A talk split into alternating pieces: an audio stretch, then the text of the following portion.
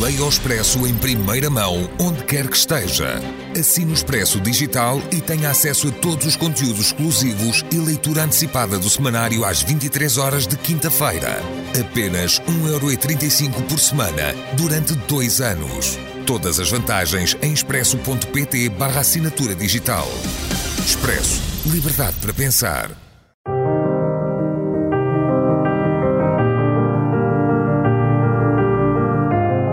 Desastres naturais.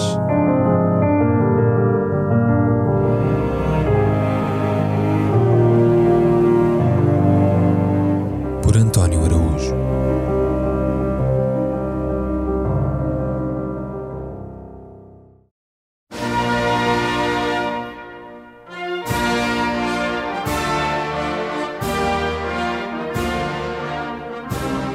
Mikhail Gorbachev.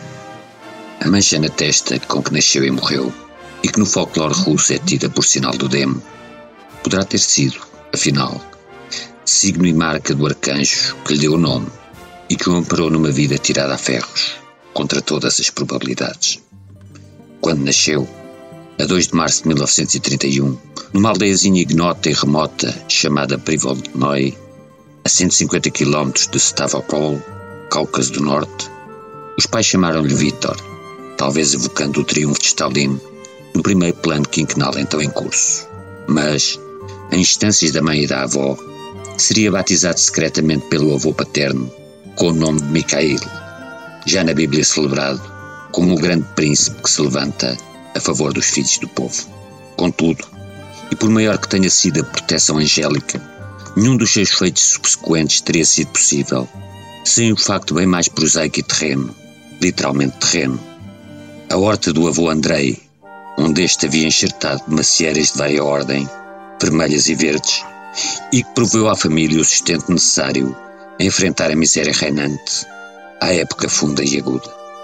Não por acaso, a primeira memória de infância do futuro líder da União das Repúblicas Socialistas eram as barrigas brancas das rãs que o avô cozia num grande caldeirão para alimentar a sua vasta prole de seis filhos, dois rapazes, quatro raparigas, ou seja, poucos braços macho.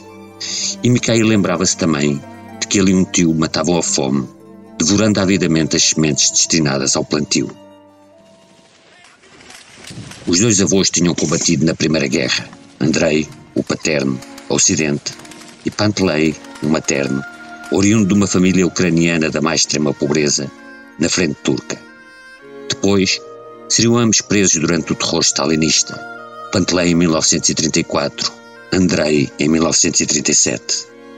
Além de espancamentos brutais e indescritíveis torturas, Pantelei seria inclusive condenado à morte, mas o procurador regional decidiu in extremis comutar a acusação de pertença, e cita-se, a uma organização secreta contra-revolucionária trotskista de direita, para o delito muito mais leve de mau desempenho de cargo. Dois tios e uma tia de Mikhail morreriam nas grandes fomes dos anos 30, que ceifaram entre um terço a metade dos habitantes, Privolnoi. A partir dos três anos, passou a viver com os avós maternos, num coletivo agrícola a mais de 20 km de distância de casa dos pais. E foram muitas as noites em que adormeceu sob o bafo de vitelos recém-nascidos, ouvindo o grasnar dos gansos. Um dia, descobriu que o avô ainda guardava, escondidos com mil cuidados, grossos rolos de papel antigo, as notas do tempo dos czares, para a eventualidade de ocorrer mais uma das reviravoltas a um tempo políticas e existenciais em que a história do país é fértil. A seguir veio a guerra e, com ela, todos os homens de Privolnoi foram mobilizados para a frente bélica. Micael e as outras crianças da terra tiveram de fazer o trabalho dos pais e proteger as mulheres, tornando-se adultos antes de tempo. Homens que nunca foram meninos, como se diz nos esteiros. A entrada na maturidade ficar-lhe gravada na memória por um episódio doméstico e, como sempre, violento. Em 1944, tinha ele 13 anos, pegou no cinto com que a mãe tentava bater-lhe e resistiu à sevícia, deixando Maria Gopalco, lavada em lágrimas, ante a súbita perda da autoridade e do mando. Diria mais tarde que ela era uma mulher linda, mas as fotografias da época mostram-no um camafeu soviético com cara de enxada agrícola. Os alemães ocupariam Privolnoi, então pejada de refugiados, e um dia Enquanto andava com os amigos pela floresta em busca de despojos nazis, descobriu dezenas de corpos de soldados do Exército Vermelho, cujos cadáveres em decomposição, já em parte devorados pelos animais, ou as suas negras órbitas vazias, como diria, contemplou demoradamente. No verão de 1944, Maria recebeu um envelope vindo da frente, contendo os documentos do marido e fotografias de família, e carta que informava que Sergei Gorbachev tivera a morte dos corajosos numa refrega nos Cárpatos. Passaram três dias de luto, com a viúva em eslavos prantos, até receberem uma missiva de Sergei que provava que estava vivo, apenas gravemente ferido pela explosão de uma bomba que lhe deixou um grande estilhaço alojado na perna até ao fim da vida, e, ao peito, uma medalha de valor e duas ordens da Estrela Vermelha, ganhas na Zepeia de Kursk, a maior batalha de tanques da história da humanidade, e na libertação de Kiev e de Cracóvia. Para Misha, então com 14 anos, o final da guerra significou o regresso à escola, para onde foi vestido com as botas e o casaco do avô, três números acima do seu, levando no braço o único livro que tinha e que deitou fora ao fim do primeiro dia de aulas, a que não mais quis regressar. Talvez o arcanjo, em nova intervenção celeste, tenha inspirado Maria Golpalco a sair de casa com os parques a vez que tinha e que vendeu para trazer livros ao filho, que se pôs a folheá-los e a lê-los com crescente interesse. Nessa noite deve ter-se passado qualquer coisa na minha cabeça. Dirá anos depois, recordando o episódio salvífico que o fez regressar à escola e, logo ao fim do primeiro ano, obter um certificado de mérito e, a seguir, passar sempre com classificações distintas. Terminaria com quatro, não cinco, por uma falha alemã. Esforço que implicou não apenas estudo, mas, como sempre, luta titânica contra a adversidade e a pobreza. A escola tinha apenas um punhado de livros e de mapas, uns quantos pedaços de giz. Em vez de um caderno, Gorbachev teve de usar as margens do manual de instruções do trator do pai. Os alunos tinham de fazer a sua própria tinta e alimentar os velhos cavalos que transportavam combustível para aquecer as salas de aulas. Mikhail Sergeyevich aderiu à Komsomol e, ao fim de pouco tempo, já a liderava na sua escola desmultiplicando-se nas atividades estudantis da praxe, revistas e teatrinhos. Pouco depois, começou a frequentar o liceu em Molotovskoy, a capital distrito a 20 km de distância da sua aldeia, uma longura imensa. Passava a semana numa residência de estudantes, regressava à casa ao final da tarde de sábado para ajudar na lavoura, retornava a Molotovskaya ao anoitecer de domingo. No liceu, destacou-se nos estudos e no alterofilismo, mas sobretudo numa arte certamente útil na sua trajetória futura, a representação teatral. Os verões eram passados com o pai, de quem era próximo e muito amigo, a trabalhar numa gigantesca ceifeira de bolhadora. 20 horas por dia, às vezes sob um sol tremendo, até às duas ou três da madrugada. Os anos agrícolas tinham sido maus, piores que péssimos. Moscou esmagava os camponeses com impostos. Tivessem ou não gado, os camponeses deviam ao Estado 120 litros de leite, mais manteiga e carne.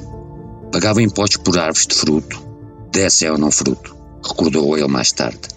E em 1948, o Presídio do Soviético Supremo anunciou que concederia a Ordem de Lenin a todas as debulhadoras que ceifassem a quantia astronómica de 8.800 quintais de cereal. Com um labor inaudito, Sergei e Mikhail colheram 8.888 quintais de cereal. Ao receber a notícia de que iria ser agraciado, Sergei disse que a ordem deveria ser partilhada com o filho, mas as autoridades resistiram a essa infração regulamentar. Ainda assim, acabaram por atribuir-lhe, tinha ele 17 anos, a Ordem da Bandeira Vermelha do Trabalho, uma das mais altas honrarias da URSS, assinada pelo Punho Stalin. No liceu, o jovem Corby receberia um prémio por um ensaio com o belo título grafado em maiúsculas: Stalin é a nossa glória em tempo de guerra. Stalin dá asas à nossa juventude. Foi aquele galardão que, aliado às suas origens camponesas, uma condição preferencial de entrada nas universidades soviéticas, granjeou a Gorbachev o acesso à mais prestigiada academia do país, a Universidade Estatal de Moscou, onde se matriculou e formou em Direito, sempre com enorme vontade e denodo. Todos trabalhávamos muito, recordou um antigo colega, mas ele trabalhava mais do que qualquer outro, deitando-se às duas ou três da madrugada e acordando às cinco ou às seis. O pai foi despedir-se dele à estação ferroviária de Tikoretsky, subiu a bordo da carruagem. Estava tão emocionado com a proeza do filho que se esqueceu de sair a tempo, tendo de saltar com o comboio já em andamento.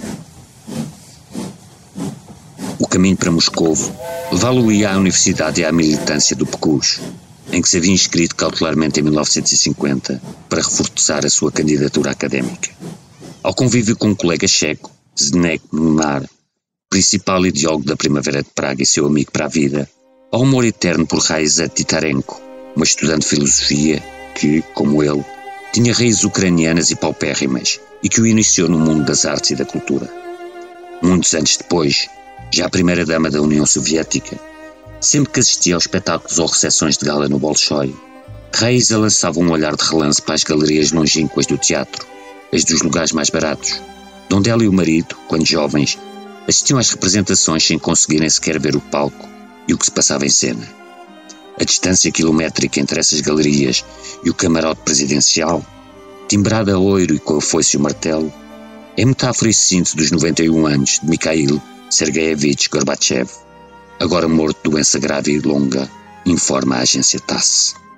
O que ficou de primeiro, presidente do Soviético Supremo, de 1989 a 1990, secretário-geral do PECUS, de 1985 a 1991, presidente da URSS, de 1990 até à sua dissolução, em 1991, os comerciais da Pizza Hut e da Louis Vuitton é histórico e sabido, mas ainda alvo de controvérsia. E, quem sabe, menos grandioso e essencial do que um percurso começado na miséria nos confins do Cáucaso e celebrado aos 80 anos, em 2011, numa exuberante gala no Royal Albert Hall de Londres, com Sharon Stone e Kevin Spacey como apresentadores, testemunhos ao vivo de Shimon Peres, Lech Valenza, Michel Rocard e Arnold Schwarzenegger, depoimentos gravados de Bill Clinton, George Shultz ou Bono, com os lucros de bilheteira destinados à Fundação Raiza Gorbachev, cuja morte por leucemia em 1999 Mikhail nunca recuperou. O espetáculo foi co-produzido pela sua neta mais velha, Xenia.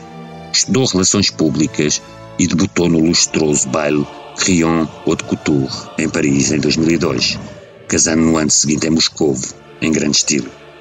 A outra neta, Nastia, frequenta o jornalismo e tem surgido em festas com Donatella Versace, com vestidos desta. Chegaram ambas, portanto, aos mais altos cumes do mundo, levadas por um avô que muito trabalhou para isso e que, ao contrário da esmagadora maioria dos outros líderes soviéticos, sempre foi um marido e um pai extremoso. Mais do que a queda do muro ou a implosão de um império, foi esse o seu grande legado.